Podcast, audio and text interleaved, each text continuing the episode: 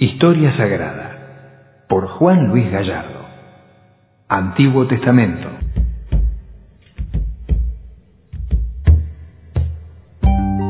La batalla de los ángeles Los ángeles son espíritus puros, no tienen cuerpo como nosotros y poseen una enorme inteligencia.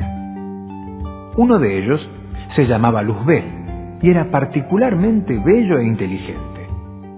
Orgulloso por eso, un día se rebeló contra Dios pegando el grito, No serviré. Muchos ángeles se unieron a él contra Dios, pero el arcángel San Miguel revolvió su espada y le retrucó a Luzbel, ¿quién como Dios?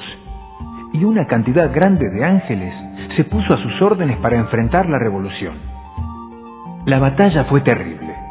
Retemblaba el cielo por el ruido que hacían al chocar lanzas, sables y facones venció San Miguel y los suyos, expulsando del paraíso a Luzbel y a los demás ángeles amotinados, que se transformaron en diablos o demonios.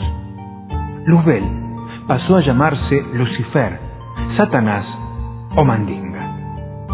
Los diablos odian a Dios y están en el infierno, metidos en el fuego, saliendo de allí para tentar a los hombres, impulsándolos a pecar para que no vayan al cielo de donde ellos fueron arrojados.